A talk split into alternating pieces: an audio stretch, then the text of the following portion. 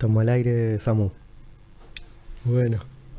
Bienvenido Martín Borba al Gracias. podcast del Toro Blanco.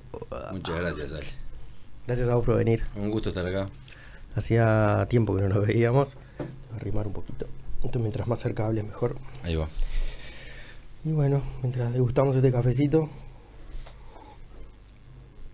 ¿Cómo está ese cafecito? Impresionante. Perfumado, te decía. Este, no sé por dónde arrancar contigo, que nos conocimos en un momento a partir de la alimentación, se podría decir. Yo estaba haciendo la fruta deshidratada, ¿Verdad? Sí, claro. Y no sé si seguís con las galletitas mágicas. Sí. O, ah, bueno, ¿puedes contarnos de eso? Eh, bueno, hoy en día es, es una receta que ha quedado más que nada para nuestro hogar, nuestra casa, la familia y los amigos. Eh, ¿Y la clínica? Este año le tomé un descanso a todo lo que tenía que ver, eh, llamémosle los, los otros Los agregados de... ¿Cómo se llama? eh, los otros instrumentos. Eh, los souvenirs de la clínica. O sea, ahí va, está.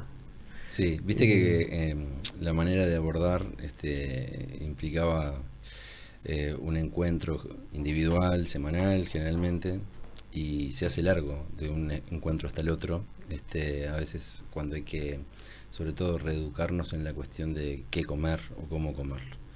Y para mí fue un tiempo precioso aquel en el que podía este, facilitar eh, ciertos alimentos, sobre todo en un tiempo en el que había poca oferta. Es cierto que ahora está un poco más... Hoy en día se ha puesto muy movido, Es cierto. entonces eso para mí ha sido también la posibilidad de tomar un descanso de lo que era para mí realmente un gusto y una exigencia también, porque había que sumarle a- al, trabajo cotidiano Sí. un tiempo de cocina, Terrible laburo. que, bueno, cuando hablabas de las galletas, un poco explicarlas, ¿no? Que Sí, por favor. básicamente una mezcla de avena, aceite de oliva y semillas. Este, o avena, aceite de oliva, semillas y miel para hacer algún resultado dulce. Y por ahí iba. Este, y bueno, siguen, siguen saliendo ricas. No, En menores bastante- cantidades. No, pero era no solo eso, sino que tenía como una... Eras crunchies, tenía una magia, o sea, eran ricas, sanas, buenas, no sé si baratas, no me acuerdo. Sí, pero... Sí, yo creo que sí. Que sí. Porque comer avena, por ejemplo, a, a mí y a muchas personas que conozco le significa reducir la ansiedad. Ok. genera saciedad, satisfacción. Así que más allá de que el producto de por sí es accesible, es un producto que evita otros consumos Mm. innecesarios, ¿no? Entonces creo que la ecuación no es solamente lo que lo que la galleta en sí misma da, sino también lo que mm, Quita. quita, Claro. lo que sustituye. Claro. Está en lugar de otras cosas, ¿no? Sí, a veces terminamos haciendo cualquier cosa por ansiedad. De hecho, lo- nos destruimos. Porque no... También por, porque no sabemos, ¿no? O sea, a veces es un tema de, simplemente de, de- de ignorancia. Sí. Este, La ansiedad y la angustia que subyace generalmente a los momentos de ansiedad.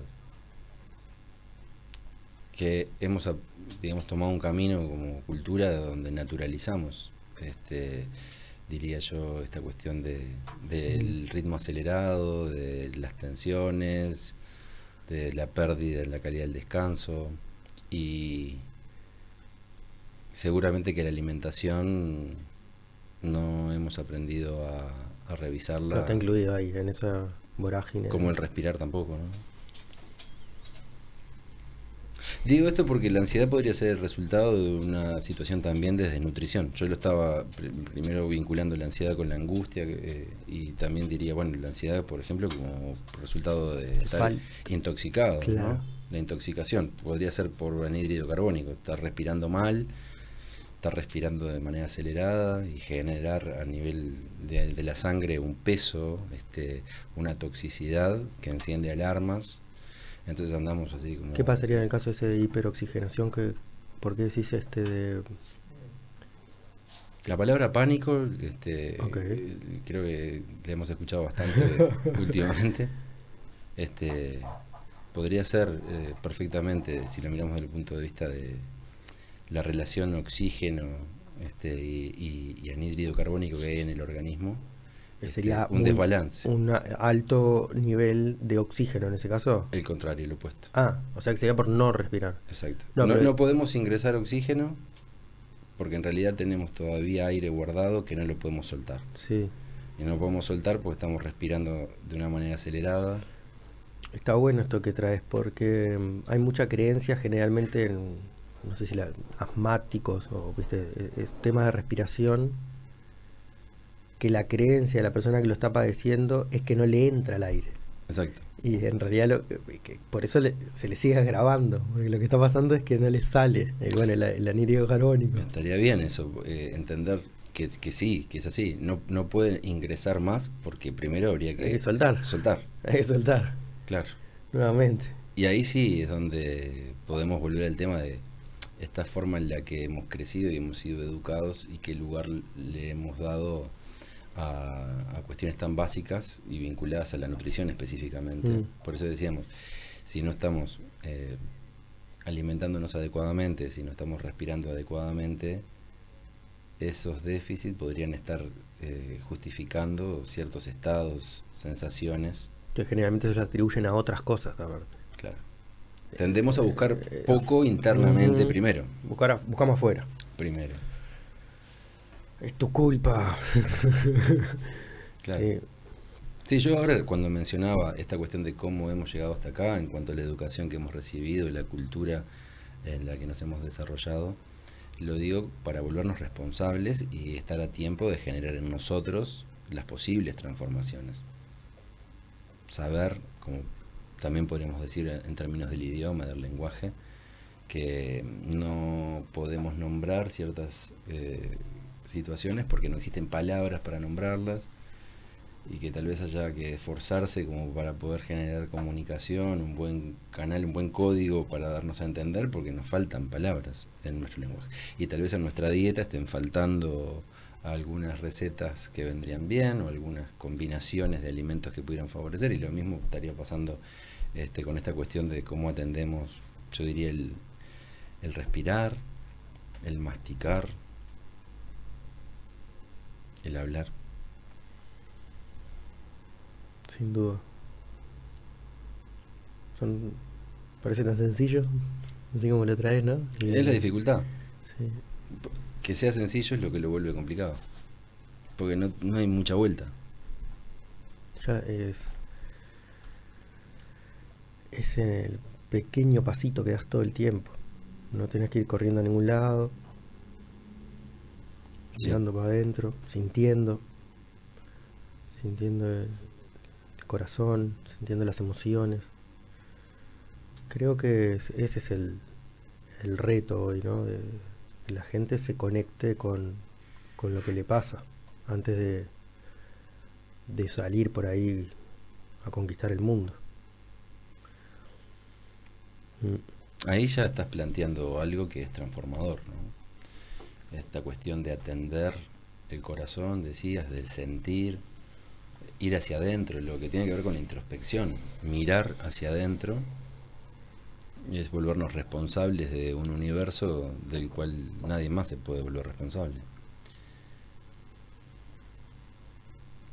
Y eso también sería tu camino, ese es, ese es tu, tus meditaciones van hacia eso y es lo que te ayuda a ser el terapeuta holístico, sanador, llamale como te guste. Por eso estoy acá hoy, ponele. Eh, entiendo que estamos eh, transitando en esta vida que no sabemos hasta cuándo, este, eh, un, tiempo de transformación, un tiempo de cambio. La oportunidad para mí de aprender,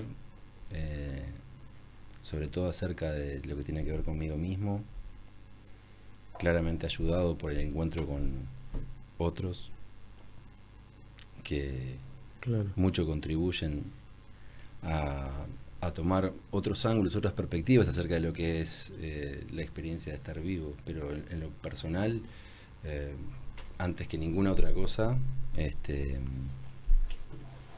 esa mirada hacia adentro e, y ese intento de volverme responsable eh, de mí es lo que me motiva, ¿no? es lo que me mantiene en pie y sí que es lo que le, le da sentido luego a, por ejemplo, el trabajo en la, en, la clínica, en el trabajo que hago como terapeuta, lo que se eh, muestra allí es el resultado de lo que han sido indagaciones que hace tiempo...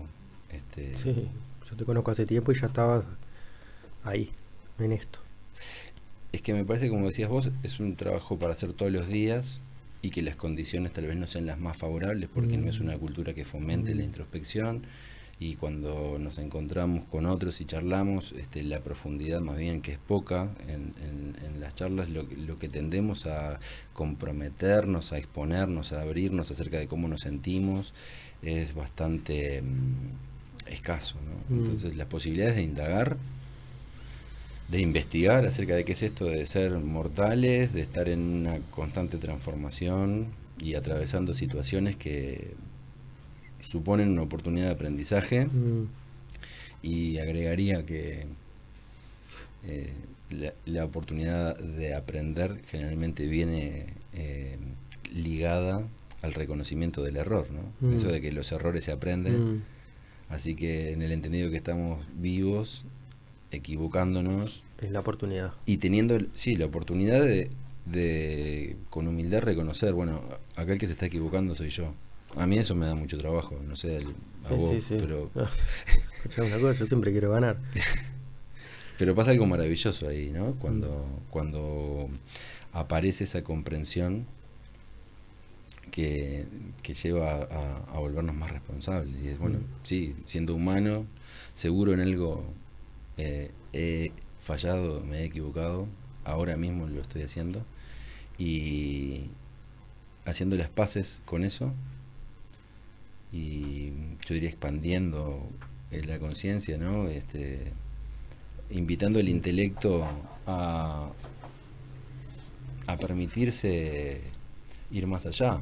Bueno, es interesante ahí, ¿no? Ese intelecto tipo ego, decís, ¿no? Como la cosa racio, raciocinia de, de, sí creo que ese es un punto clave, ¿no? Que no empezar a decir, no, estaré equivocado yo, no sé, ¿no? Este, mm. Porque obviamente para, para tener la razón tengo todos los argumentos. Si querés, lo ponemos arriba de la mesa y nos damos hasta las 12 de la noche. Pero si gana uno solo, se perdió. O sea, somos uno. Entonces, ese, raciocinio y eso que decís del intelecto no está mal, pero tiene que estar en, una intención, en una dirección, acompañando a algo más, ¿no? A, este niño herido, el corazón. Vos fíjate cuando decías, si, eh, el, eh, digamos, el intelecto lo llevamos a la posibilidad de reconocer, sí, eh, en situación de ganar, Te dejé ahí, te la tiré. Y perder. O ganando, perder. Y por eso, ganar es que otro ¿no? Exacto. Eh, eh, ya estamos, no, está el reconocimiento de que somos uno, es mucho cerebro izquierdo, ¿no? Eh. Es tipo reptil, te muerdo y este y gané, y me voy con tu cacho carne entre los dientes. Capaz que lo. Eso iba. Como un eso, eh, eh, estar dentro de un paradigma donde es la competencia, mm. donde utilizo mis recursos intelectuales, donde el lenguaje está apuntando a eh, quedarme con el poder, quedarme con la mm. razón, mm. salir, digamos, convenciendo de mi superioridad. Y en definitiva, como decías vos, ¿no? cuando alguien gana, cuando gano, también estoy perdiendo. Entonces, salir del ganar-perder, salir mm. de esa situación de competencia, eh, para este tiempo me parece un desafío apropiado. ¿no? Salado. Salado.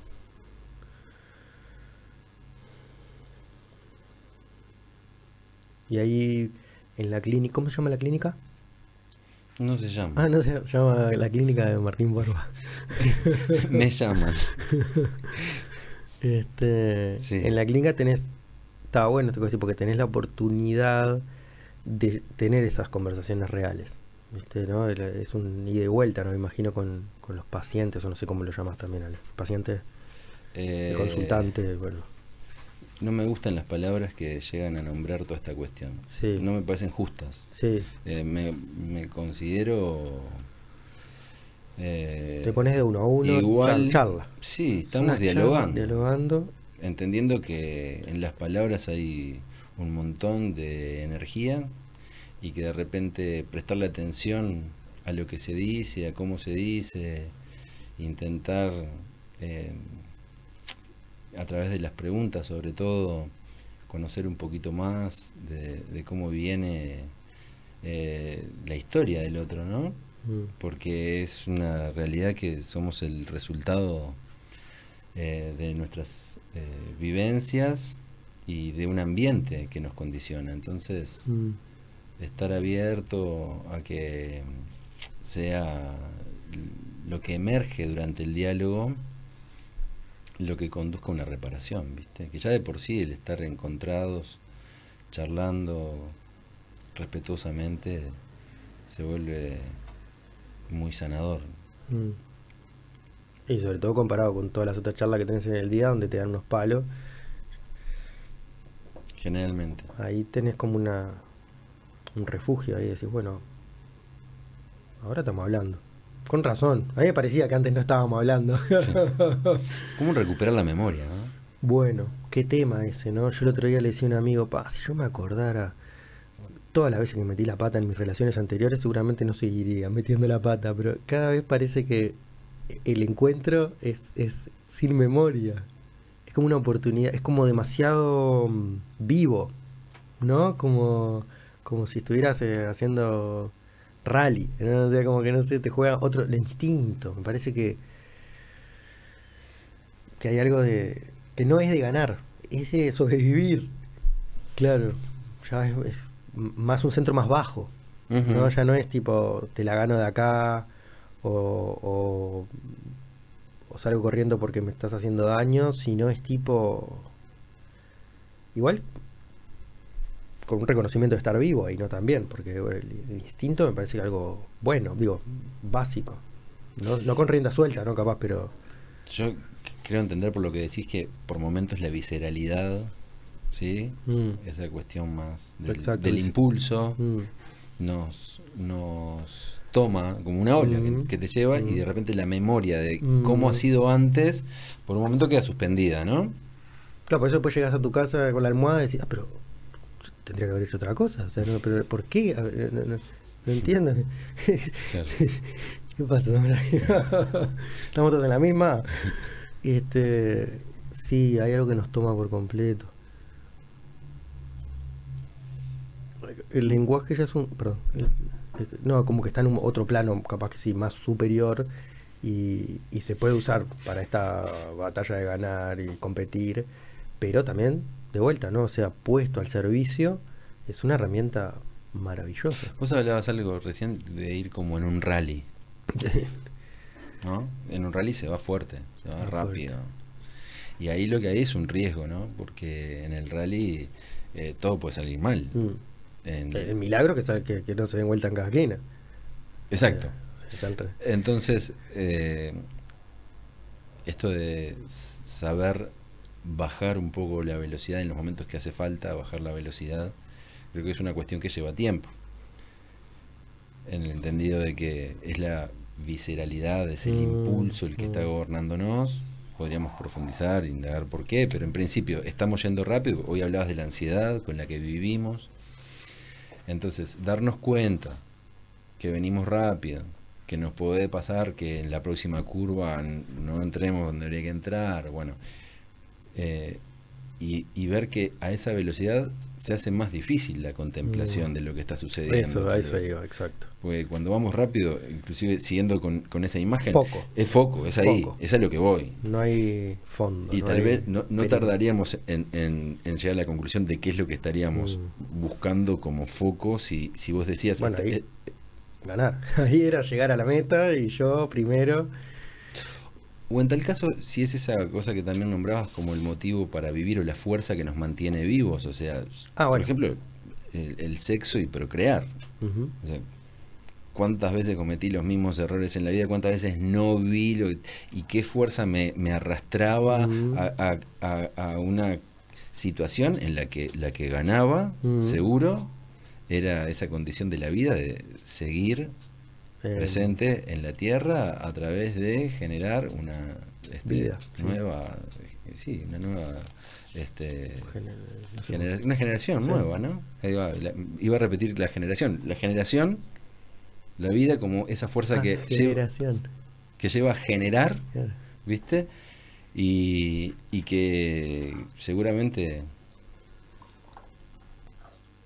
tengamos mucho para agradecerle, ¿no? Porque Llegamos hasta acá, sí. sí, Claro. Ahora que además, que eso que viene, digamos, profundamente en nosotros, cuente con nuestra atención, Mm. que nos demos cuenta de eso, es lo que nos permitiría, además de la visceralidad, yo llamaría eh, darle un aire civilizado a este, a este asunto. Sí, que, que, a ver, volviendo a, a lo del intelecto, o sea, ahí capaz que el intelecto no, no tiene por qué intervenir con palabras exteriorizadas, pero son unas palabras para vos y es tipo, baja un cambio, Alejandrito. ¿no? Respirá, respirá, Torito. Vos sabés que creo, Ale, que esas palabras están. Hay una voz que aparece. Yo, yo también creo que hay una cosa. Lo que pasa es que les ganan otras voces que también aparecen. Nadie la escucha esa ahí adentro. Es muy incómodo Hay- escucharla. Hay unas competencias. Es incómodo escucharla. Entre varias voces. Esa es la voz grave que habla de fondo siempre. Te ayuda, la que te quiere ayudar. escuchar esa voz nos lleva a decisiones nuevas, Sí. a dejar de repetir. Ahí viene el tema, por ejemplo, de- del apego, ¿viste? No quiero soltar esto, prefiero seguir haciendo la vista.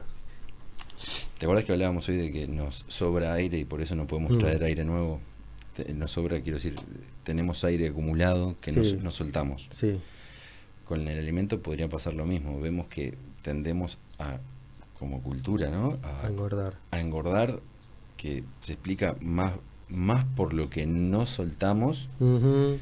que- Ah. que por lo mal que estemos comiendo. Hay muchas personas que comen muy bien Y engordan igual. y engordan igual. Yo como mal. Yo como como una bestia. No hago las cuatro comidas, como dice, pero yo como lo que me sirva. O sea, me soy chito canadiense, como cosas y yo soy flaco. O sea, no, no, no. Ahora estaba en el club, o sea, sigo bajando y quiero subir. Voy a hablar contigo. Bueno, digamos que con el soltar no estarías teniendo dificultad. No, no, no. Con el soltar no tengo tanta, es verdad. ¿Con, qué- con qué tengo? Con el, el sostener. Y quedarte con con un poco de algo, ¿no? Capaz. Mm, Hacer lo tuyo, lo que estás comiendo de repente. mm, Puede tener que ver con la velocidad, Alejandro. mm. Es esa misma velocidad que estabas nombrando. Entonces, bueno, lo que decíamos es que el desafío sería dejar ir aquello que ya no estamos necesitando. Y en tal caso, si ya no estamos necesitando la velocidad, si no estamos necesitando la ansiedad, si no estamos necesitando repetir los mismos esquemas que nos llevan a las mismas situaciones una y otra vez, si lo que nos está faltando es recuperar memoria, Mm. tal vez algo de lo que está pendiente de soltar sean de pronto lágrimas, de repente palabras que quedaron sin ser dichas, sin ser este, manifestadas Mm. en su momento, tal vez porque no se dan las condiciones, porque éramos pequeños, porque en el ambiente donde crecimos, eh, llamemos a la, como que la introspección no, no se habilitaba, por la razón que fuera, aquello que generó en nosotros una eh, dif- dificultad para entregarnos Mm. a lo que estamos sintiendo, ¿viste? Porque vos estabas diciendo, bueno, si yo siento la voz que me dice, para no es por acá, si la estoy sintiendo, ¿por qué no me entrego a esa voz? Mm. Bueno, yo, yo dije por lo del apego, pero no sé, que puede ser por varias razones, ¿no? Como que... eh, puede ser simplemente miedo, ¿no? No me animo. Seguro. Sí, el apego es la forma que, que ha funcionado y que te ha Mm. mantenido, Mm. este, digamos, vivo. Y que llegaste hasta acá gracias a, ¿no? Claro. Como que la herida, la herida sana es el don, pero... Bueno, ahí me haces pensar en algo, ¿viste? Es que en tal caso, ese soltar lo conocido, que es la forma en la que llegué hasta acá, implica un morir, un dejar de existir, mm. un ir hacia un vacío que en nuestra cultura, que es materialista y mm. que decíamos no eh, gusta de la introspección. Es como que te roben la casa. Imagínate todo lo que hacemos para que no nos roben, ¿sí? Entonces, dejar ir voluntariamente aquello que mm. conocemos, ¿sí? Aceptar esa crisis y más que aceptarla, inducirla. Decir, bueno, por eso, es, dejar la llave, dejar la casa sin llave ya. ¿Verdad? Puertas abiertas, que sea lo que Dios quiera. Y cómo esa muerte puede significar una salvación en términos biológicos. Por un lado la muerte y por otro lado la disfunción. Claro, por un lado la muerte y por otro lado la, la defunción en términos biológicos. Son cosas distintas. Una tendría que ver con cambiar la forma, con esa... El hábito, cambiar el hábito. Mutación, mm. ¿sí? esa metamorfosis. Por ejemplo, era el que iba a fondo y ahora eh, velozmente, con ansiedad, y ahora sigo yendo a fondo, sigo yendo velozmente, pero me doy cuenta. Ah. Y trabajo cotidianamente para respirar un poco más profundo, para sacar más del aire que me queda guardado, para masticar mejor el alimento, para tomar mejores decisiones de qué voy a comer, cuándo voy a comer. Entonces ahí ya hay un cambio. Estoy pudiendo reconocer que hay algo en mí que está dentro de mi área de responsabilidad y que va a llevar mucho trabajo, o tal vez no tanto, pero va a requerir un compromiso, de una voluntad, de ponerle energía a eso. Entonces ahí estaría desapareciendo una etapa de la vida donde no me hacía cargo de lo que sucedía mm. y empieza una donde sí me hago cargo de lo que sucede. Esa responsabilidad, ¿sí? o esa habilidad para dar respuesta. Responsabilidad. ¿Y cuánto tiene que ver eso con madurar, viste? Y ahí agregaría otra vez la dificultad en la que estamos, porque se digamos que se em, privilegia o se exacerba la cuestión de, de, lo joven, de lo rápido, mm. de lo prematuro, sí, todo así, ¿verdad? Entonces, cuando hablamos de madurar, cuando hablamos de profundidad, cuando hablamos de hacernos cargo, de reconocer lo que está de repente errado en nosotros, de recuperar memoria, son todos trabajos que no suenan demasiado... Eh, en la moda. ¿Verdad? Y y eso que vos lo estás trayendo con un orden y nomás escuchándote ya me estoy desansiolizando. Sos, sos mi ansiolítico. Escucho tu, tu, voz y la forma que tenés de transmitirlo y estoy, estoy, me bajás. Es imponente. Capaz que siempre fue así. No me acordaba tanto que, que me pasaba esto contigo, pero sin duda me pasaba porque por algo seguimos en contacto y este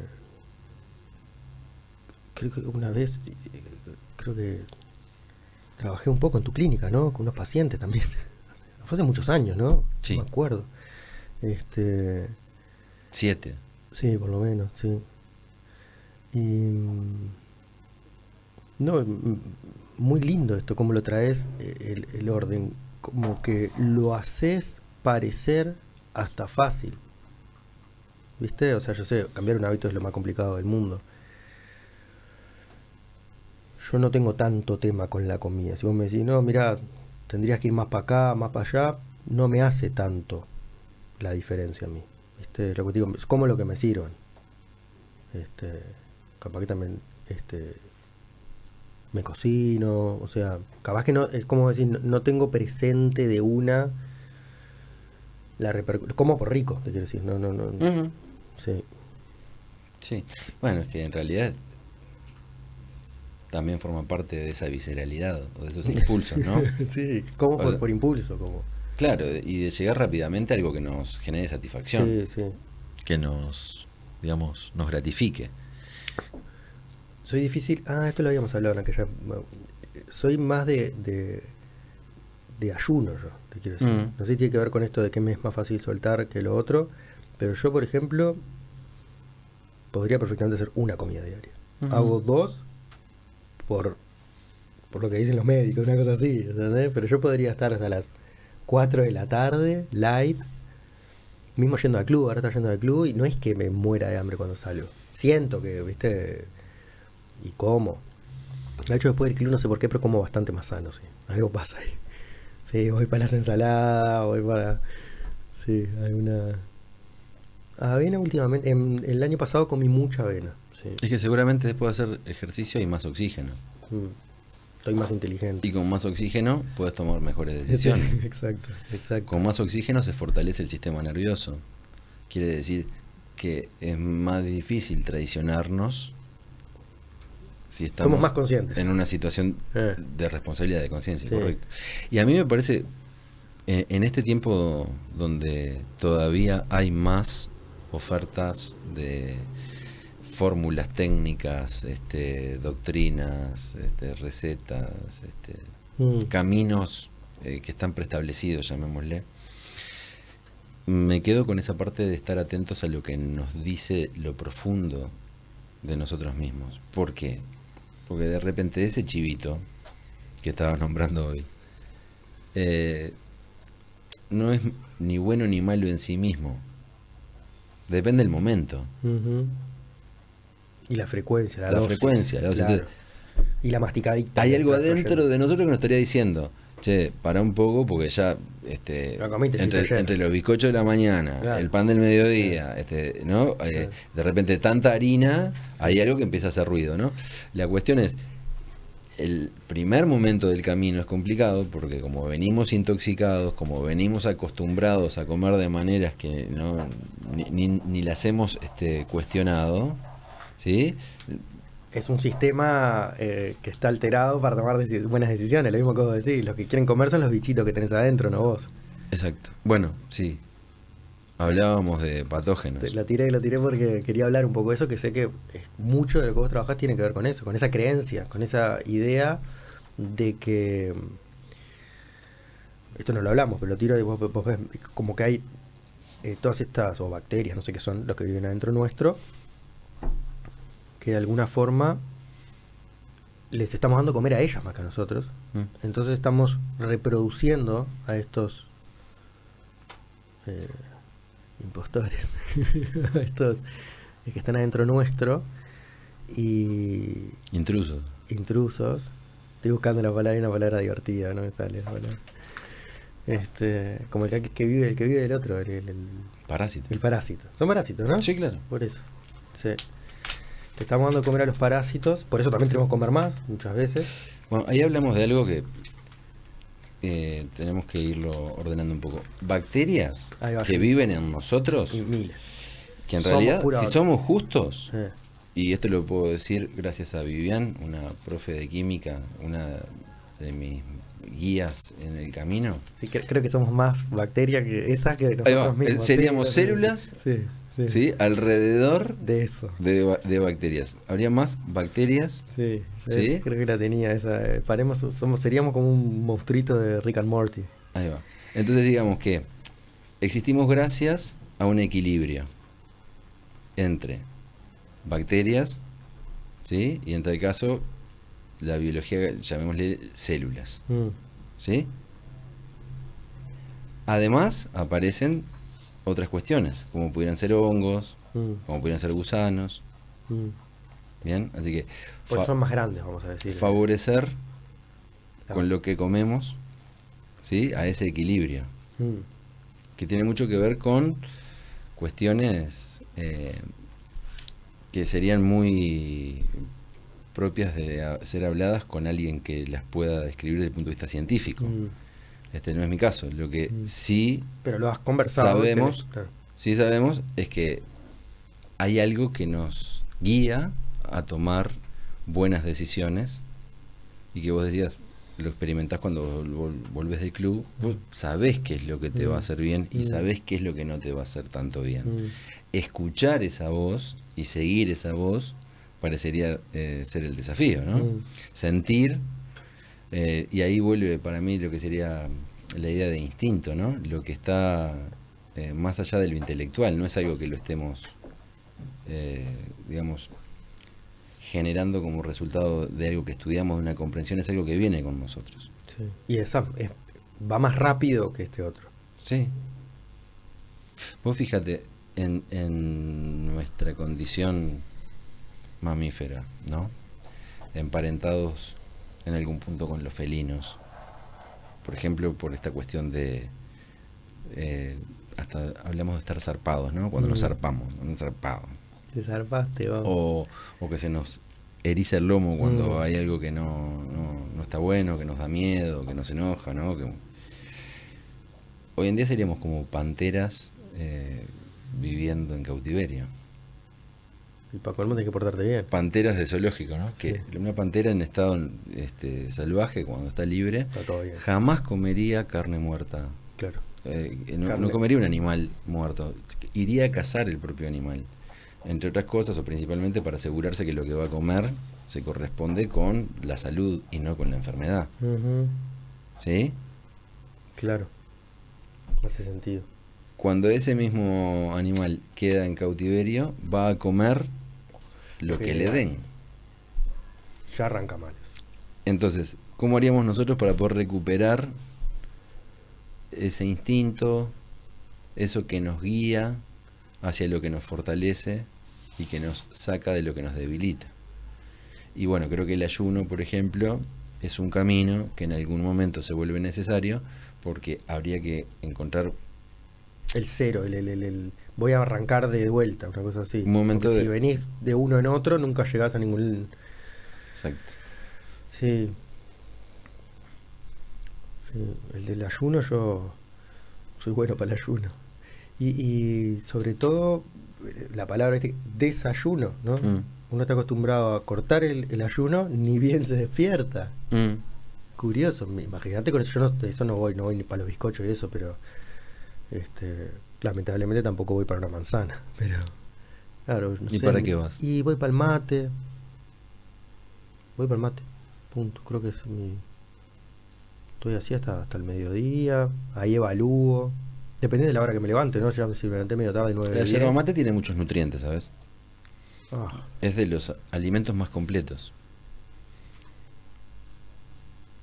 qué suerte Lo- que tengo. En Japón se han interesado mucho en la yerba mate y la importación de la yerba entra dentro de, de, digamos de, de los de los alimentos más, Alimentos más potentes. Por eso encareció tanto hace un par de años. Porque empezaron, sí, porque empezaron los chinos y los japoneses a importar, este, creo que hasta hacen bebidas energizantes con, con, la, con la mateína. mateína. Y acá fue que de golpe subió 30, 40 pesos el kilo de yerba. Estoy hablando hace 5 o 6 años. O sea, pero por eso somos los mejores entonces. No, bueno, eso no... Eso no Deja el competitivo. De ahí vendrá la garra charrúa. La garra charruda, ahí viniendo. En el fútbol pasó eso también, ¿no? Se empezaron a ver a, a jugadores de otros lugares con, con el tema del mate. Mirá curioso. No la tenía esa. Me da la sensación de que vamos a tomar mate a nivel global. Se va para ahí. Va para y- ese pero lugar, no creo que se, lo- se- con bombilla y cosas o se va a hacer más producto. Claro. Puede Agüita con mate. Por lo menos la valoración de la yerba mate como fuente de muchos minerales, muy completo y además que también genera una suerte de saciedad y, y- decías, Sí. te Y permite es- pasar horas sin comer, Sí. así que desde ese punto de vista podría tener un aporte para los que están buscando un- Limpiar. una limpieza, claro, como una planta poderosa, ¿no? Como tantas plantas que pertenecen Sí. a, a tradiciones muy antiguas, muy profundas, La hoja de coca también genera mucho eso. claro. Te sacía, te baja. Procesada después hace otra- otras cosas, pero... Sí. Y a mí me parece que el manejo de, de esas plantas es la cuestión, ¿no? Y ahora, por ejemplo, en la clínica estás trabajando con algunas plantas en particular o charla. En este momento es solamente la palabra y luego lo que tiene que ver con la terapia manual. Tipo masaje. O tipo toque o tipo. Y son maniobras que yo, digamos que las considero eh, toques sanadores curadores, entendiendo curar o sanar como desenfermar.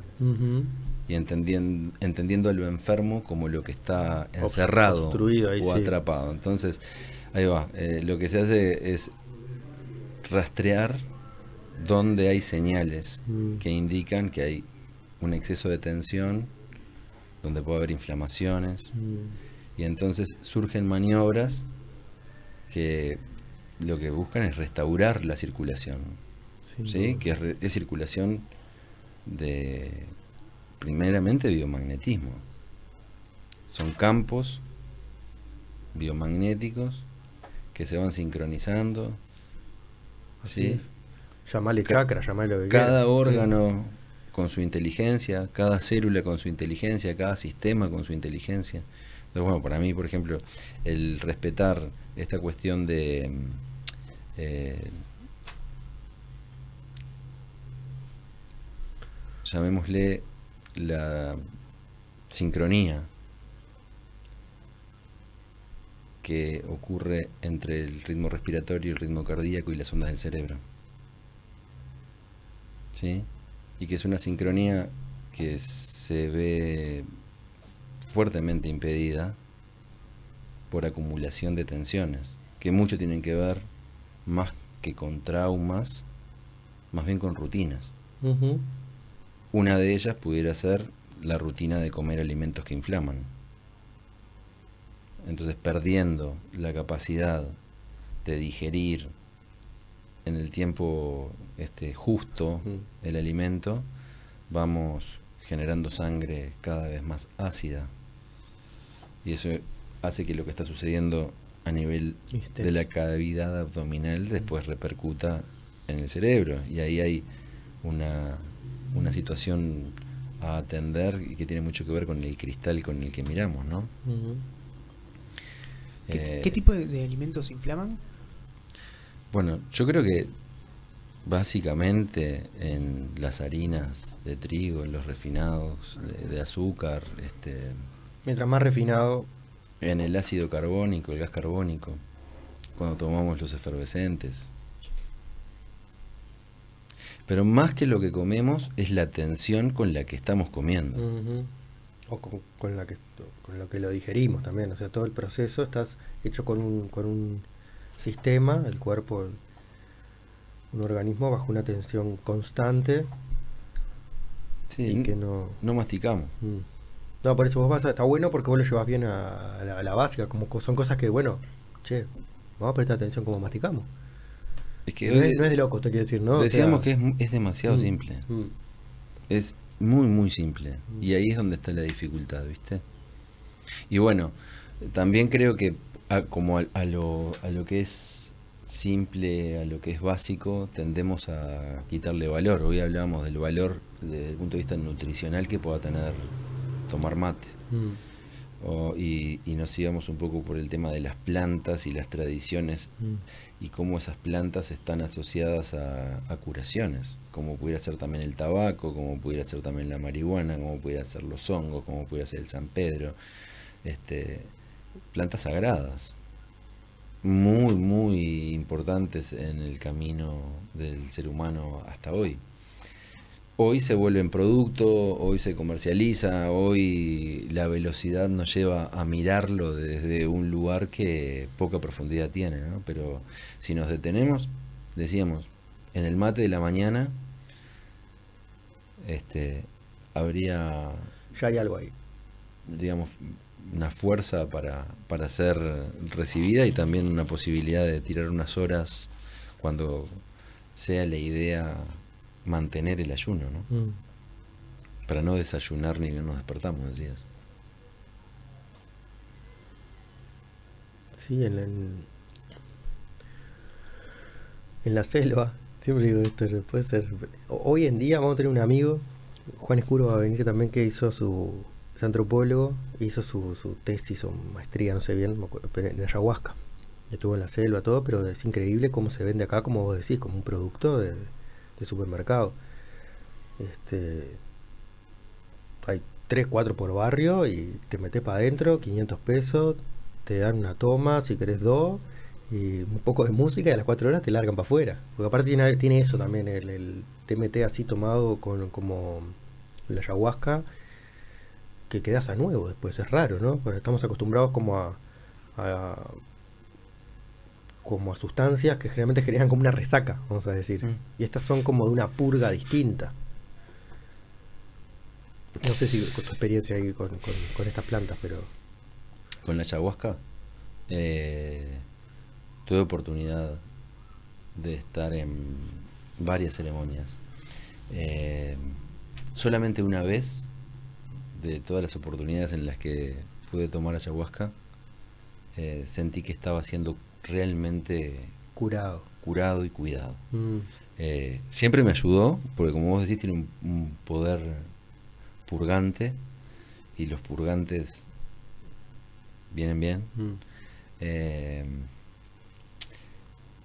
el tema es que una vez tuve la oportunidad de tomar con un colombiano que venía de ancestros ayahuasqueros y en un ambiente muy sencillo, donde éramos muy poquitas personas, donde no era el dinero lo que realmente lo, lo motivaba, digamos que no, era su trabajo ni su Sí, medio sí, de sí. vida, él estaba sí viajando y sí es verdad que ayudamos con dinero para que siguiera su viaje, pero no, estable, no estaba estableciéndose como facilitador de ceremonia de ayahuasca cuando lo conocí.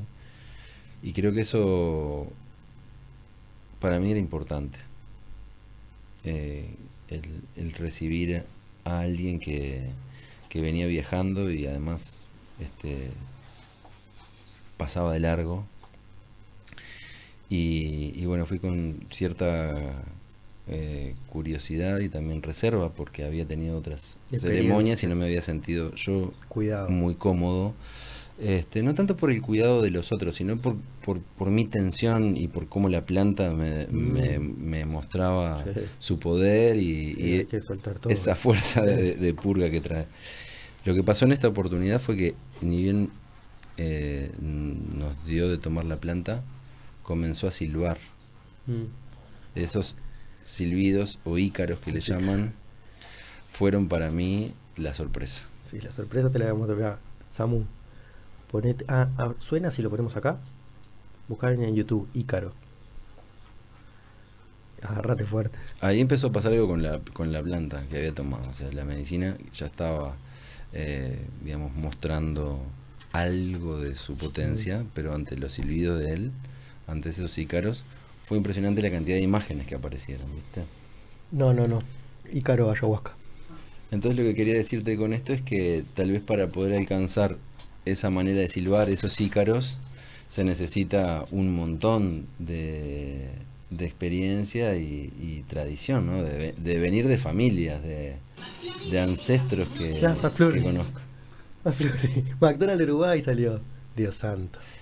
Dios santo y la Virgen María. Es que vos hablabas de que hoy en día eh, Cuatro tapas, un vaso, llevaste Coca-Cola, está todo acá. Está todo acá. cómo se comercializa todo. Agarrate fuerte. Ahí. Súbele.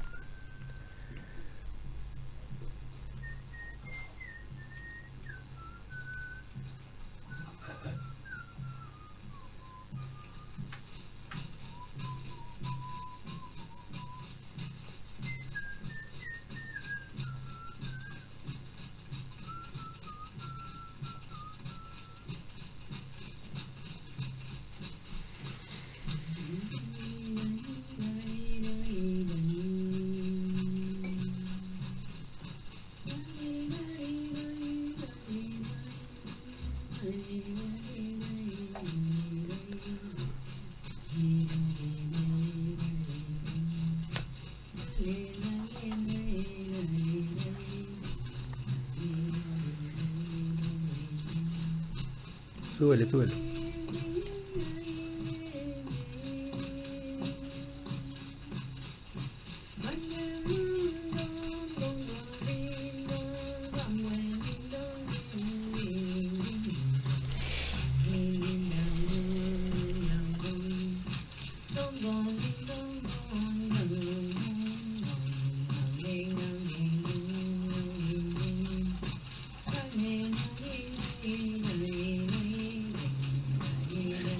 Ese ritmo, en esa melodía, hay mucho, pero mucho ancestro sosteniendo. A mí se me están poniendo los pelos de punta. Y creo que cualquier persona que haya trabajado con la abuela, o sea, escucha esto y empieza todo a, a acontecer de vuelta. Me gustó. A mí me trae recuerdos fuertes. Este, en particular te decía que el silbido de este ayahuasquero eh, me dejó ah, clarísimo que no es la planta, es la planta y el ambiente, el sonido que, que él producía, evidentemente te decía, te- tenía mucha profundidad, alguien que conocía desde miles de años de qué se Mm. trata porque viene de un pueblo dedicado a eso. Entonces, esa fue la última vez que tomé. Me pareció que había cerrado un ciclo maravilloso. Fue suficiente. Eh, no quiere decir que no vuelva a tomar. Conozco personas que son muy cuidadosas y que hacen maravillas facilitando la planta. Pero quería decir con esto que sin duda se requiere de un compromiso, una seriedad y un conocimiento que no se corresponde con estos McDonald's donde se venden ceremonias de 500 pesos que vos habías nombrado. Este, sí, Sí, el diseño de la ceremonia es, es fundamental. Este, y tienen esta, que, que no sé qué, es como una caña también que hace, pero no una, como un... una sonaja. Sí, una sonaja que está hecha como con, con hojas, creo que es de algo en particular, nunca me acuerdo.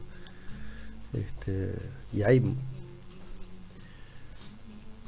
tanto diseño como personas, ¿no? O sea, hay- se trabaja mucho a veces con fuego, sé, o en la oscuridad mismo. Los ícaros creo que siempre están presentes. Creo que el, el tema del- de, los cantos estos este, se mantienen en todas las ceremonias y bueno, a veces sí hay, yo qué sé, didgeridoo detrás de la guitarra, yo qué sé, pero este, como vos decís, no es la virtuosidad del- del- de la música, sino la profundidad. Claro, no, y, y aclarando que cuento cómo fue desde mis experiencias, Mm. ¿no? De las veces que pude este, estar en contacto con la planta, eh, hubo una vez donde se reunieron las condiciones como para decir, bueno, hice un viaje, eh, las imágenes fueron impresionantes, este, la transformación que experimenté en ese momento fue hacia la calma, fue muy saludable, este, y por eso el, el agradecimiento con aquellos que, como esta persona y, y- y personas que hoy en día sé que trabajan con la planta de manera seria, saben del poder y de la necesidad de que no sea solamente la, La- ingesta, sino sí. el ambiente en, en el que se recibe la planta, el acompañamiento. Busca mm, Amaringo. No, eh, las fotos nomás. Este hombre era medio así, las imágenes que veías. a ver. Siempre está presente la, la, la serpiente, ¿no? Como constructora, que podría llegar a ser como el control y el ego, ¿no? Pero está al servicio de generar una imagen un poco más completa y profunda, sin duda. Acá estamos. No sé si se ve ahí por ahí. Si le prestas atención, siempre como que es la serpiente la que avanza y. Y hay que dejarse comer. Ahí están las serpientes. Bueno, eso fue lo que me pasó a mí. Mm, Yo sé, sí. Yo no sé si te llegué a contar esto No. antes, pero Este, aparece en un momento de- después de estar un rato en silencio y en mucha calma. Y impresionaba, ¿no? El tamaño. Te querían comer y no querías. pues. Y dije, bueno, No voy a ganar esta. Tengo que dejar que ocurra, no hay cómo resistirse. Este, Y fue un instante, Ale. Fue ver aparecer a la serpiente, una boca muy grande, y a partir de ahí un viaje en espiral, en una oscuridad muy eh, reconfortante. Y en el momento que termina ese recorrido, La luz y el amor. me despierto, digamos, Nuevo. nuevo, Renacido. en el mismo lugar donde había empezado esa ceremonia un par de horas antes. Eh, y fue de las veces que tomé la única en la que, digamos, registré así una, una visión, una imagen, si querés llamarle una alucinación. Mm. Todas las demás habían tenido más que ver con el encuentro eh, de lo que había sucedido conmigo en otros momentos de la vida, ¿no? Sí, te entiendo.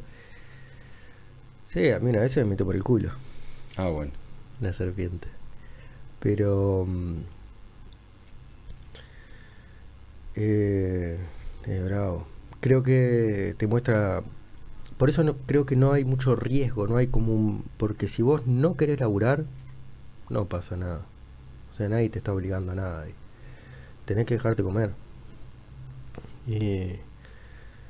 No sé, uno de los viajes era este, ¿no? Que aparecía la, serpiente y se me ponía acá adelante, ¿viste? Y decía, dale, animate, puto, animate, dale, no sea puto, animate. Yo, que puta madre, tú tengo que hacer puto, la concha de lora, bueno, está bien. no. Y, y iba y venía, iba y venía. Y claro, yo, yo, la estaba queriendo controlar, ¿viste? Y la estaba, quería ganar la batalla, como decíamos hoy. Y esa batalla la planta no la juega. Eh, eh, o sea, no es hasta que te dejas comer que empieza a trabajar.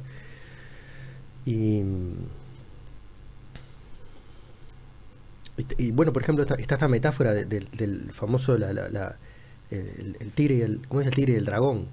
¿No? Que ahí el dragón jugaría el papel de esta, de esta serpiente. El, el dragón es una serpiente alada. Y el tigre sería eh, capaz que el hemisferio derecho. ¿no? El tigre, como el gato, ¿viste? Mm. Ataca, pero se defiende. Te diría que el, el perro ataca más, ¿viste? El gato en realidad no es que ataca, se defiende y es más bravo. Pero es una batalla eterna eso. Entonces, eh, ¿qué, qué es el, el, el- el chamán, el, el renacer, el hombre iluminado? Es el 3. O sea, es este tigre, felino, como decías que, se deja comer.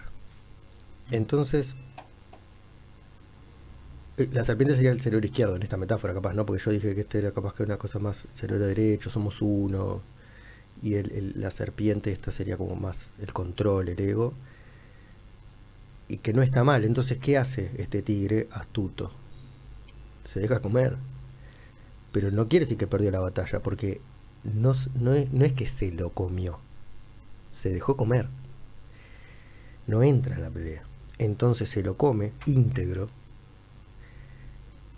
y se mantiene vivo él. Y se mantiene él vivo con la piel de la serpiente. ¿no?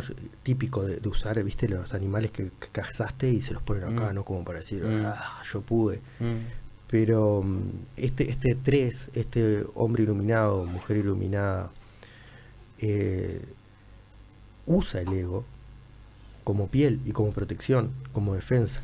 O sea, pero él, es el tigre que está adentro también. O sea, este, estos dos, este 1-2, que al, al unirse realmente generan este, este, esta tercera fuerza. Qué bueno que te dejaste comer. Y que renaciste. Hoy hablabas lo de renacer y me dieron ganas de decirte, bueno, ¿y no te parece que la mitología cristiana con lo de renacer de, de Cristo, que, que también hay gente que le dice que tiene que ver con el momento del solsticio del sol? Mm. Hay mucha teoría, ¿no? Pero bueno, ¿te parece que tenga algo que ver este renacer cristiano, por decirlo de alguna manera? Este, Eh, de este lado del mundo se habla de la Santa Trinidad. Y vos hablabas del 3 Mm. recién. yo te hablaba hace un rato de esta cuestión de sincronías y de sincronizar sistemas que son aquellos que nos sostienen. ¿no? Mm. Pensando eh, en los ritmos de cada uno de los sistemas, Claro, la respiración. viendo el cerebro como un sistema, hay dos hemisferios, decías. Y estará la glándula pineal como tres ahí, ¿no? Eh, Sentada en la silla turca. Después tenemos la respiración, están los pulmones. ¿Sí? Un segundo sistema ahí. está el corazón. Esos tres ritmos, si logran armonizarse, ¿sí? nos llevarían a una forma de existir Mucho más elevado. Que sería al menos distinta a la que tendríamos cuando esos ritmos no están sincronizados. ¿Está? Entonces, si sincronizar lo podemos ver como unir, lo que está sincronizado se vuelve uno, y mientras no está sincronizado está dividido. Sí, En latín dividido se dice diablo. me encantó. Entonces, para contestarte cómo veo esta cuestión del renacer, a lo que yo eh, apunto, por lo cual trabajo, es para un poquito cada día reconociendo de mí lo que no está sincronizado, lo, de aquello que no estoy siendo responsable, de mis formas de responder, de las palabras que utilizo, de las cosas que tendría que estar haciendo y no hago, ¿sí? o cosas que estoy haciendo y tendría que dejar de hacer. Y, y- y- y digo tendría porque siento que en mí hay algo que me pide que transforme eso. Entonces, en el entendido de que estoy en un trabajo de dejar morir aquello que está separado, Mm. aquello que está, digamos, Desincronizado. en la sombra, ¿no? Mm. Y que algo así como decías en relación a la medicina y a la serpiente, el dejarme tragar a diferencia de estar luchando. En lugar de competir con la serpiente Mm. y ganarle a la serpiente, Mm. siendo la serpiente,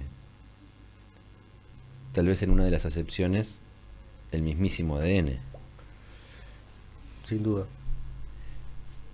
Entonces, aceptar que cooperando, uniéndome con esa fuerza, Mm.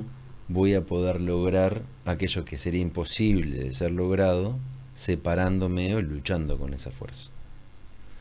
De ahí que el ego tiene enorme trascendencia en esta ecuación. Hablamos de un intelecto capaz de con humildad reconocerse y de comenzar a atender cuestiones que tengan que ver con lo interno. Entonces es llevar, expandir nuestra inteligencia hasta un punto donde el corazón pueda quedar conectado sin tener que pasar por juicio alguno. Me siento angustiado, siento miedo, siento enojo, ¿sí? Y poder atender lo que estoy sintiendo Sin tener que juzgarlo ni como lindo, ni como malo, ni como bueno, ni como feo. Bien, entonces saberme, ya no, como que saberme el enojo o saberme el miedo, serlo, me permite desde ese lugar una- reconocimiento, ya hablaba de eso. Es Primero una- saberlo. y comprender que si estoy sintiendo el corazón acelerado, si siento sudoración fría, si- soy el miedo. Mm. En ese momento, si yo puedo aceptar que estoy en una condición que hasta químicamente me Mm. va a predisponer Mm. a defenderme, a huir, a atacar, tengo una chance de transformarlo. Entonces, no juzgo para no separarme de aquello que está en mí. Y sabiendo que lo que está en mí es lo que está en cada uno de los seres humanos, porque no hay nada de los otros, en tanto humanos, que no se encuentre en mí también. Tal vez no esté activo en este momento, pero si... No te es ajeno. Fuiste chico. Siendo humanos. Sí, ya, ya sabes de qué te están hablando. O, a llamarle arquetipo, o llamarle conciencia universal, no sé cómo le dicen, ¿no? O sea, este, Sí. Entonces el renacer sería, para mí, en tal caso, volviendo a Qué esto, bueno que te acordaste. a esto que tiene que ver con, con- con esta cultura en la que hemos crecido y con estas fechas, prender la lucecita que me pongo toc. En Ah, gracias. en estas fechas donde se acerca el solsticio de verano, Sí, señor. eh, Es un buen momento para renacer. para ir a la playa. Al río. Sí, y, y donde se celebra eh, el- una Navidad que viene de una tradición de solsticio de invierno. Claro. ¿sí? Sí, porque Eh, Papá Noel, digamos que llega en la nieve. donde hemos adoptado en todos lados lleva Coca-Cola. 40 pero- grados comiendo budín, comiendo Claro. turrón, transpirando. De... Por eso está bueno también, decía que en, en esta forma de renacer, de hacer una propia lectura y decir, bueno, acá donde estamos, estas tradiciones que han llegado y que las repetimos, Ya no se están cagando. ¿qué sentido, qué Dios sentido tienen santo. para mí acá? ¿Cuál es el sentido que yo le doy hoy? Y recordar además que en esta tierra eh, otras tradiciones, También fueron. o yo llamaría tal vez la, la tradición, se sostuvo por miles de años. Es verdad que hace un tiempo hemos perdido noción de cómo eran aquellas maneras de comprender. Y no solo porque nos hayan quemado los libros, sí. Tema de memoria colectiva. Seguramente porque en la, la conexión con lo natural Mm. en nuestra forma occidental no es lo que más se nos da. Y sabemos que quienes habitaban estas tierras antes ¿sí? que llegara esta religiosidad de este cristianismo, tenía que ver con la conexión constante y permanente de lo natural Mm. sin separarlo de lo que fuera ritual o sagrado, ¿no? La vida como un estar en contacto, ¿sí? Ser parte. Capaz que ahora es como que se nos fue un poco de las manos. Antes éramos parte. Exacto. Exacto. Pero creo que ahí, perdón que me meta, hay un poco también de lo mismo que pasa con, con esa voz interior que, que te dice esto que estás comiendo no es, eh, va por otro lado. Lo mismo pasa cuando estás en contacto con la naturaleza o con te acercas a cuestiones más de tradiciones de acá, de- ancestrales. Hay algo que te dice que, que es por ahí, cuando estás en contacto, cuando te acercas a eso. Hay algo en, en nuestro interno que, que, que lo reconoce, más allá que vengamos de los barcos, ¿no? Como quien dice. Seguramente. Seguramente nos pase. No sé si a todos les pase así. O, o, o se den la, la oportunidad, no sé. Creo que está bueno salvarnos de, la, de generalizar siempre que sea posible. Este, y, y respetando que, digamos, no hay una forma que, que, que sea la forma que estamos obligados a seguir. En el entendido que acá estamos reunidos para hablar de temas que tienen que ver con desenfermarnos, con desatraparnos, con dejarnos en una situación más libre, este, yo lo tomaría como sinónimo esto libre y natural.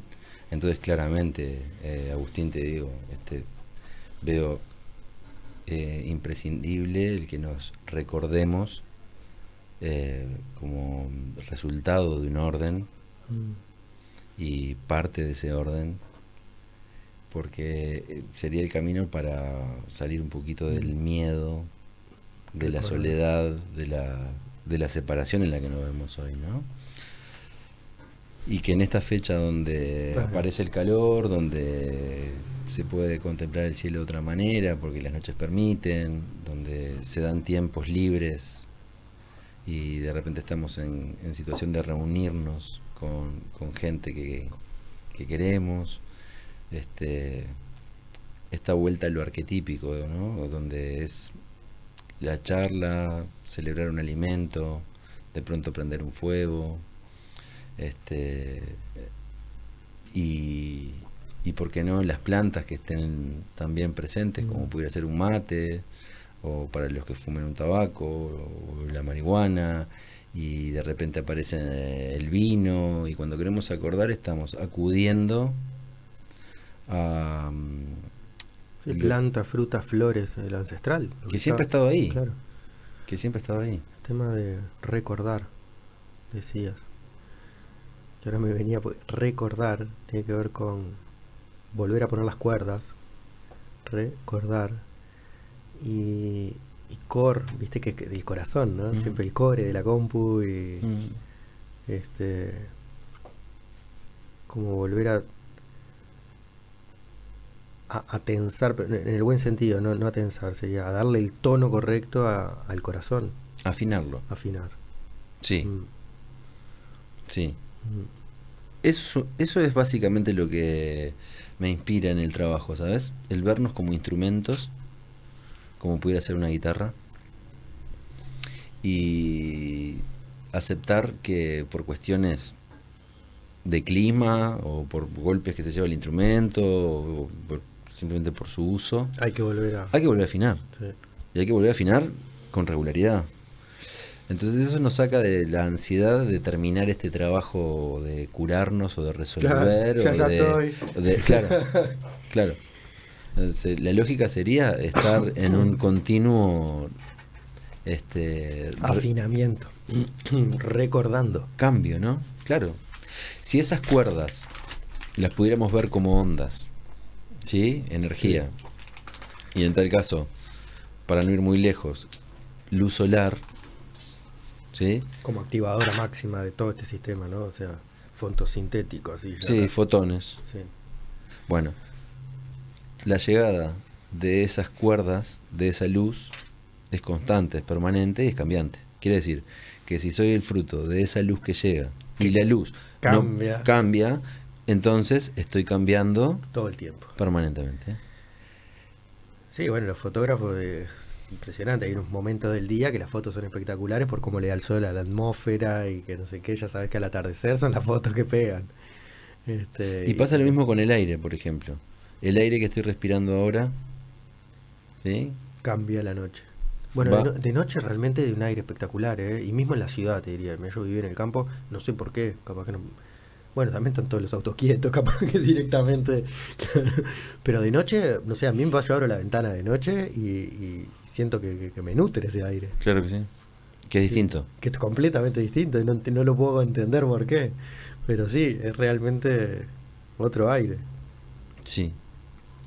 Bueno, entonces, si podemos entendernos como el fruto de esa luz, del aire y el agua, en tanto lo que bebemos o los alimentos que ingerimos, este, no tardamos en darnos cuenta que es constante la... El cambio y eh, La el transformación. el el- la, afinación necesaria. Y sin embargo, siendo que todo está cambiando continuamente, Nos queremos ser responsables de- de sostener todo como está. Hay cuestiones nos que... da angustia que cambie y que, que soltar. y- es loco, ¿no? Lo que tiene que ver con nuestra identidad, seguramente, ¿no? Lo Mm. que nos mantiene identificados. Lo de dejar morir. Morir para renacer sería casi constante, ¿no? El nombre, por ejemplo. el nombre. Me sigo llamando de la misma manera que me nombraron mis padres. Y sin embargo, no tengo nada que ver con ninguno de los que he sido hasta el momento, si me comparara con el que fui al momento de nacer, a los 5, 10, 15, 20, ayer, hoy. Estamos a tiempo de cambiarlo del toro blanco, entonces. Oro blanco. Claro. Mm. Colores blanco porque blanco es todo. En todos los colores. El. ¿Y el toro? ¿El toro qué pasó? Bien. Blanco, por el- pero ¿por qué el toro? Bueno, el toro. No quiero ser recurrente, pero. Vos dijiste, ¿no? Que en un momento. La planta te llevaba por una espiral y de alguna manera. Bueno, no sé. En, en- en mi situación me, me- me llevó por, por. a mostrarme a dónde iba a llegar yo. Utilizando todos mis poderes como serpiente emplumada, mágica y, y controladora de todo el mundo y iba a llegar lejos. Me lo mostró y me tentó, como a Rodríguez. Pero mm, increíblemente también me mostró la luz que yo tenía y que por más que era diminuta, chiquitita como una hormiga,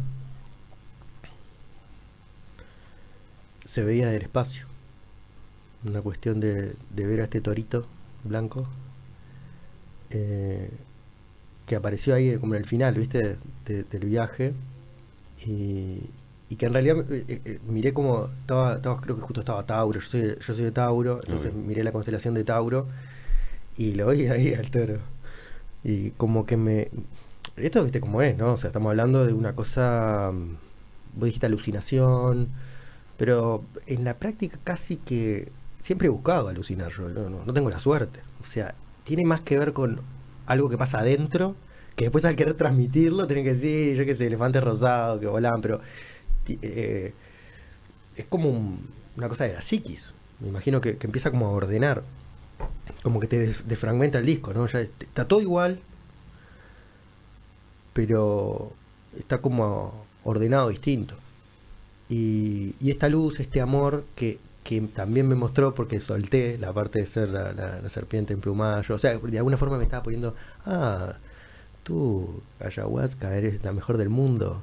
Entonces yo quiero ser como vos y mejor. Voy a ser serpiente emplumada y alada, dragón de las siete. Y, y logré soltar eso porque una, una de las, eh, eh, eh, no sé si angustia, como es, la- es un tema las palabras, ¿no? Pero bueno, la prisión esa de ser la serpiente plumada era el tema de que se te va la vida por ahí. Se te va la vida tirando de riendas para todos lados, queriendo ser el mejor y queriendo utilizar tus poderes mágicos, tus dones, con un fin egoísta, capaz, ¿no? Y, y se te va la vida. Alejandrito, me decía el toro. Se te va la vida y, y ahí vi al toro. Y lo vi inmenso, gigante la constelación, que se lo dibujé y lo tengo así que está por acá. Está acá también, mirá. Torito. Y. Ahí está acá. me está hablando. Pensaban que me hablaba Samurai. ah, Samurai me habla por este. toro blanco. Y lo vi chiquitito, esa es la parte que te decía que, que como, como algo de, de este ADN que vos traías, ¿no? Como la pieza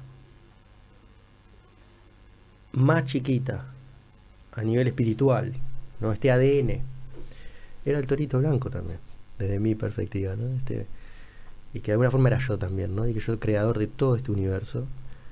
Entonces la responsabilidad, ¿no? De, de qué vas a hacer con tu luz. ¿Qué mundo querés crear? Desde hoy me había quedado pensando cuando hablabas del tigre y el dragón, y ahora que traes a la serpiente emplumada eh, y al toro, que no existen eh, los dragones. En, en términos concretos, el, el tigre sí existe. Está bueno eso. Habla- Ya sé a dónde está bueno. A ver, No, es que el otro no es real, ni siquiera. lo ideal, ¿no? Claro. Hay una idealización. Controlar Eh, todo todo el tiempo y ser el, el presidente de la galaxia. pero en tal caso, te, sí, un mesías, Claro, claro. Sí, un quetzalcóatl, Muy interesante. Va, va por ese lado también. El, el- hay un... un salvador. Creo que los psiquiatras lo definen eso también. Cuando vos, ah, entonces pará, yo ya, ya sé la verdad. Yo sé, Claro. eh, escuchame, vení, vamos a girar todos acá agarrados de las manos y van a repetir mi nombre. La secta del toro blanco. Vos sabés que yo soy papá Sí, señor. Eh, de Agustín De va. y de Guadalupe. Y hoy hablabas de los horóscopos. eh, y, y se da algo curioso, ¿no? Este Agustín es tigre en el horóscopo chino. Y yo soy dragón. Uh, se armó ahí. Y le agradezco mucho a Agustín todo lo que me ha enseñado acerca de vivir en la tierra. Y cómo es estar, como un felino lo haría, en, Esa en la atención de su territorio, en la procura de lo que le resulta divertido, de su alimento, de sus resguardos. Eh, bueno, hoy ya es un hombre, ¿no? Y, y- y me llena de alegría verlo, entre otras cosas, con un sentido práctico y concreto de cierta linealidad entre lo que se propone y cómo trabaja para conseguirlo, que yo en este momento eh, empiezo a sentir que, en gran medida inspirado por él, se, se me contagia algo, pero Mm. hasta hace poco te diría que en esos aires de, de dragón o en esas eh, búsquedas de lo que está más profundo que lo profundo en el universo y habiendo elegido muchísimas veces los caminos Más, com- este, más complejo, decir, ¿no? Como, Sí, Sí. como teniendo que transitar un sacrificio Mm, este, como volvemos a esas, a esas mitologías, sí, sí. Y ahí vuelvo a que, ¿sabes qué? Para poder estar acá en la Tierra, en esta vida, que ya de por sí es compleja y que presenta desafíos, poder tomar los caminos de lo básico y de lo simple Mm. aparece como la posible salvación en términos personales. Y hay tanto trabajo ahí que es difícil proponerse entonces salvar a nadie más. Sí. Sí que No es el egoísmo, te entiendo, sí, sí. Eh, descubriendo cómo, en tal caso tratar con, tra- cómo trato con mis, mis heridas, cómo me las veo con mis sombras, cómo lucho con mis dragones, de allí, partiendo de esa base, poder dar un testimonio, habiendo experimentado. Mm. Realmente no entiendo que se pueda este, llegar muy lejos teorizándolo Mm. o intelectualizándolo únicamente. Es viviéndolo. Y puedo dar fe de que viviendo de maneras complicadas, entreveradas, sacrificadas, no estaría más cerca del sentirme vivo, Mm. del sentirme pleno, del buen descanso, de las buenas digestiones. Con humildad, con sencillez, tal vez más, decíamos en términos este, mamíferos hablando, el logro se vuelve trascendente porque aparte de hacer bien, irradia algo que mejora el ambiente donde uno está, ¿viste? Ahí recién aparece el otro. Claro. Después de que vos te, te, te, te, conoces, tomas conciencia, te, te vas sanando, limpiando ese ego, va apareciendo la esencia, la esencia brilla, tú brillas con una estrella y irradias. No tenés que ir a tocar, bueno, vos, vos capaz que, pero te decir, no tenés que ir a modificar, No, es la luz. porque en realidad nos estamos eh, interfiriendo por una cuestión de biomagnetismo permanentemente. La interferencia puede ser constructiva o puede ser destructiva. Si estamos en calma y claros acerca de lo que en nosotros habita. Atentos, Mm. sino claros por lo menos, se genera una circulación, una sincronía que nos habilita a, a otras cuestiones que si es el miedo el que nos gobierna, o Mm. si es la división o el diablo, si querés Mm. llamar, este no va a suceder. Ya no estaríamos El, diablo era como desafinado, ¿qué era? era Dividido. Dividido. que Sí. tiene mucho que ver con lo que hablábamos al principio de estar juzgando Mm, o estar compitiendo. ¿no? Si yo me separo, si yo me divido, es natural entonces que aparezca el miedo, porque el miedo a perder va a estar, el miedo a no ser aceptado va a estar. Si me creo el, el Mesías o el Salvador, el miedo a fallar ante tan tremenda responsabilidad. ¿Vos qué decís, Agustín?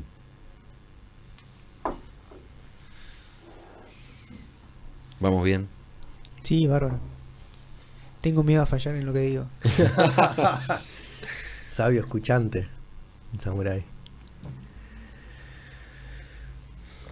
Para mí ha estado buenísimo todo lo que charlamos hasta ahora. Espectacular, me encantó. Si lo podemos resumir sobre todo en esa cuestión de que somos unos cuando el miedo es el que nos está mm, proponiendo eh, lo que pensamos, lo que hacemos. Y otra distinta... Ah, no somos uno. Justamente, estamos divididos, somos diábolos cuando gobierna el miedo y somos uno cuando gobierna el amor, la empatía.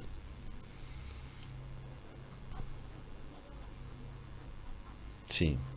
Yo me pregunto si es posible el, el librarnos del miedo, ¿no? Hasta, para mí, hasta el momento, saber que está ahí, conocer cómo actúa, Hay un miedo que imagino que es que es eh, sano. O sea, hay un miedo que es tipo, bueno, sí, si me tiro de acá, mejor me tiro más abajo, no sé. También es Mm. una conciencia en ese caso, no sé. No lo confundas con el instinto de supervivencia. Claro, claro, claro, claro, claro. Yo te voy a decir que para mí este ha sido un rato de charlar en calma, querido, donde he sentido que mm, podíamos descubrir, ir Sacando quitándole velos. velos en Maya.